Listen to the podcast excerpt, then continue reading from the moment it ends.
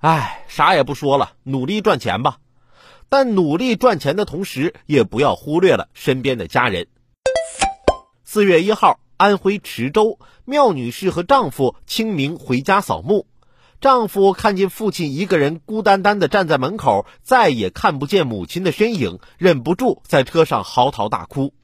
妙女士称，婆婆去年去世，自己和丈夫也在外地工作，只有公公一个人在家。现在已经决定把公公带在身边。